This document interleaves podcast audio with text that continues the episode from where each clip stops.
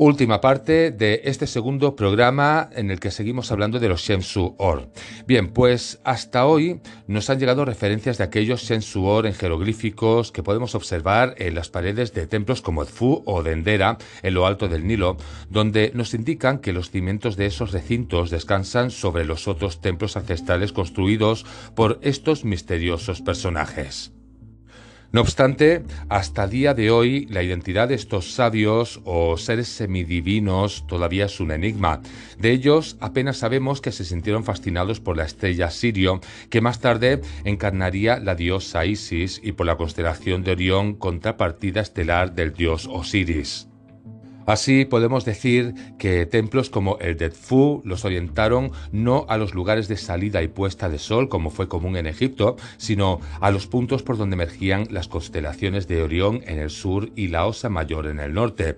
Y así, templos y pirámides han comenzado a ser vistos a raíz de los trabajos de Hancock y Baubal como construcciones astronómicas en sintonía con la creencia egipcia de que el alma de los difuntos debía atravesar una serie de pruebas hasta alcanzar un lugar en la también llamada Amenti o también llamada Necher Yetset. Bien, pues es el inframundo de la mitología egipcia, el lugar donde se celebraba el juicio de Osiris y donde el espíritu del difunto debía deambular sorteando malignos seres y otros peligros según se narra en el libro de los muertos y al pasar por una serie de puertas en diferentes etapas del viaje descritas en el libro de las puertas. Pues vámonos ahora a la pirámide del Sol en Teotihuacán. Sería el lugar en el que la tradición local dice que los hombres se convierten en dioses. Bien, esto se basa en una creencia egipcia, pues por lo que se ve en el espejo del paraíso de Graham Hancock, este afirma que no. A fin de cuentas, la idea de los sabios astrónomos fundadores de civilizaciones se encuentra también en México, donde sus antiguos pobladores veneraron a un rey dios llamado Quetzalcoatl, que dio las indicaciones pertinentes para edificar el complejo piramidal de Teotihuacán, cuya función simbólica parecía ser el de convertir a los hombres en dioses, y también la de marcar el movimiento de la constelación de Pleiades. Si hablamos de algunas tradiciones nahuales, que dentro de estas creencias mesoamericanas es una especie de brujo que tiene la capacidad de tomar forma animal, describen este proceso y cómo era controlado por unos misteriosos compañeros de Quetzalcoatl, versados en los secretos del universo. Tanto es así que en la Avenida de los Muertos de Teotihuacán es, según demostró el investigador norteamericano Stanbury Agar, una representación de la Vía Láctea, que representaba el camino a recorrer por los difuntos hasta el más allá.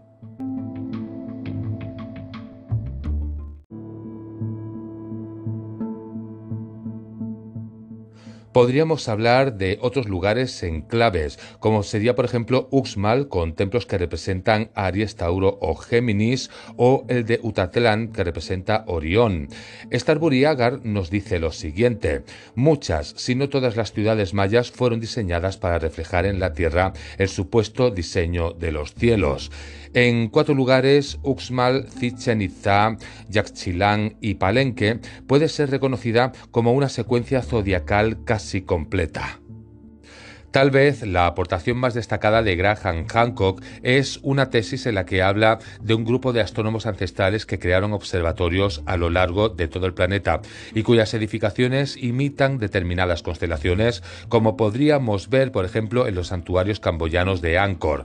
Supuestamente construidos entre los siglos 9 y 12 de nuestra era por monarcas de la dinastía Gemer, los templos de Angkor son impresionantes construcciones de piedra sembradas de motivos serpentiformes la tradición que los acompaña habla de unos de los misteriosos seres llamados nagas, con aspecto serpentiforme y características semidivinas, cuyas imágenes y símbolos aparecen esculpidos por doquier. Aparte de los textos védicos que hablan de ellos, poco se sabe de estos nagas, salvo que llegaron a Angkor para marcar el lugar.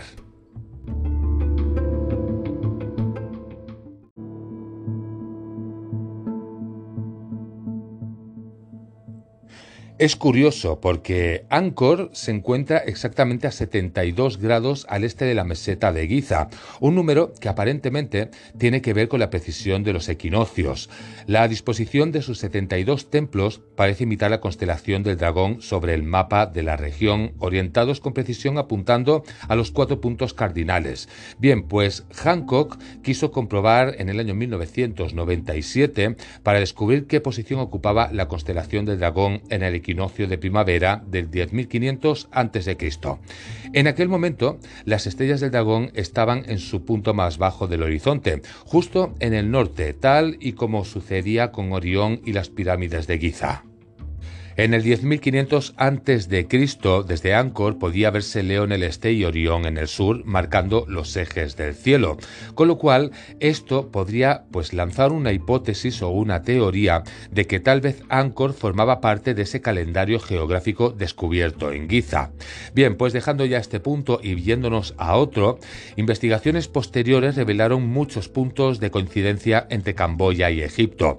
Por ejemplo, en ambas culturas se creía que un dios pesaba las almas de los muertos en un juicio, acompañado por otras divinidades que cumplían idénticas funciones.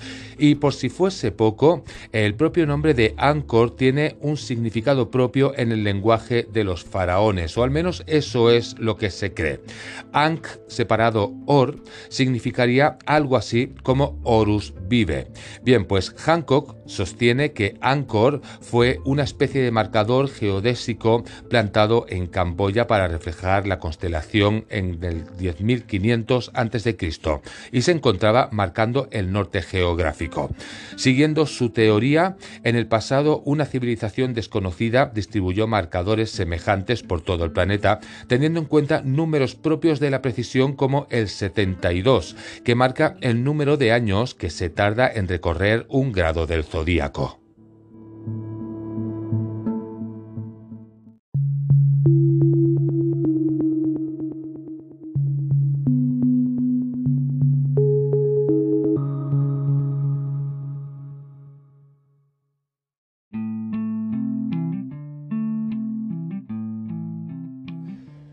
El canon real de Turín, como ya os he estado comentando, se trata de un mosaico compuesto por 160 trozos de papiro que, una vez ensamblados y traducidos, ofrecerían una posible pista sobre la identidad de los verdaderos fundadores de Egipto, así como la época en la que vivieron y transfirieron a los hombres su sabiduría. Los jeroglíficos son un canto a la pérdida de su edad de oro. El documento en cuestión contiene un completo listado de los gobernantes predinásticos del país del Nilo e incide en el tiempo que rigieron los Shemsu-Or. Bien, pues primero vendrían los Aku Shemsu-Or y posteriormente en los siguientes reinados serían los Shemsu-Or. El término Aku es especialmente extraño. Existe una palabra en la lengua del antiguo Egipto para referirse a los poderes mágicos. Se trata de Aku. Este término significa o significaría hechizos o brujería.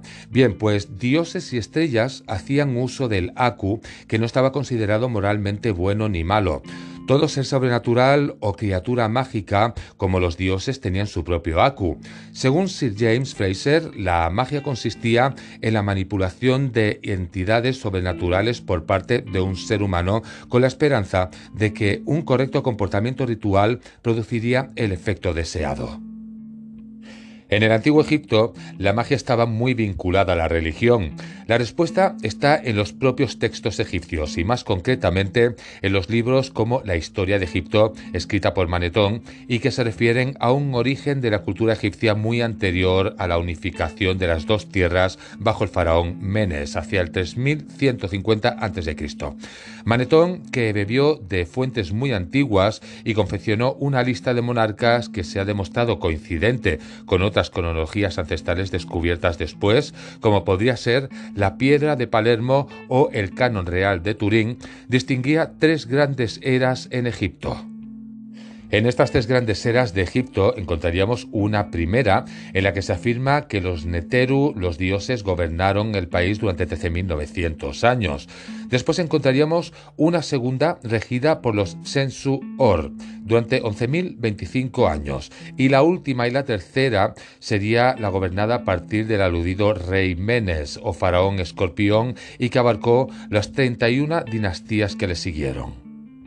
Ante esto, los egiptólogos admiten que la lista de descendientes de Menes es exacta y que su orden coincide esencialmente con lo que hoy sabemos gracias a las excavaciones arqueológicas, pero las otras dos etapas deciden ignorarla y atribuirlo a fantasías, mitologías y creencias religiosas.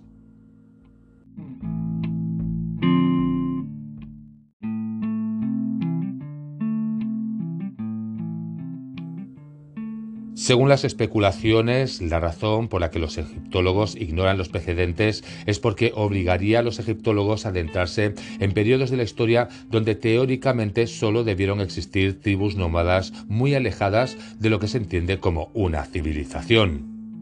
Cuando hablamos de Baubal, este se remitió a otros documentos egipcios mucho más antiguos que los escritos de Manetón. Esos documentos son los textos de las pirámides hallados en monumentos de la quinta y la sexta dinastía, o en los menos conocidos textos de la construcción esculpidos a lo largo de los muros de los templos de Edfu y Dendera. En ellos, según Baubal, se encierra la clave para entender quiénes fueron los verdaderos fundadores de Egipto. En los muros del templo de y en el Alto Nilo se narra la historia de los verdaderos fundadores de Egipto. Todo sucedió miles de años antes de que naciera el primer faraón de la primera dinastía. Justo ese periodo que los egipcios llamaron el tiempo primero, esos fundadores, tal como ya hemos dicho, fueron los Shemsu-Or. En Edfu se cuenta la historia de un libro sagrado compilado por el dios Tot en el que se habla de ciertos montículos sagrados a lo largo del Nilo sobre el que se edificaron los templos y se dice que esas ubicaciones fueron fijadas por siete sabios en el principio del mundo o lo que sería lo mismo el tiempo primero. Según Baubal, la idea de los siete sabios es casi universal. En la tradición babilónica se les llamaba Apkayu y se creía que vivieron antes del diluvio. Los Vedas hablan también de siete rishis o sabios que sobrevivieron a la inundación y recibieron el encargo de transmitir la sabiduría del mundo antiguo a la humanidad. Todo el templo de Dendera está cubierto de inscripciones que podrían facilitarnos pistas. No en vano, se trata de un recinto consagrado al conocimiento y que fue erigido en época tolemaica en el siglo I después de Cristo para preservar un saber de más de 6000 años de antigüedad. Y ya para ir finalizando, os voy a explicar lo que dicen en algunas tradiciones. Y es que dicen que el templo de Dendera, así como el de Edfu y Ábidos, están ubicados sobre los lugares donde se dice que los Semsu-Or libraron sus batallas e hicieron uso de todo su poder destructor.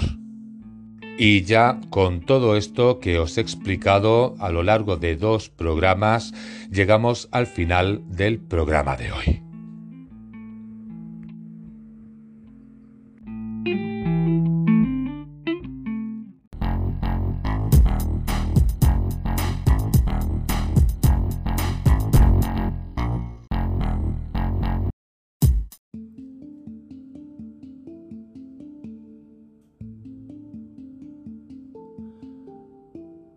Llegamos al trayecto final del programa de hoy.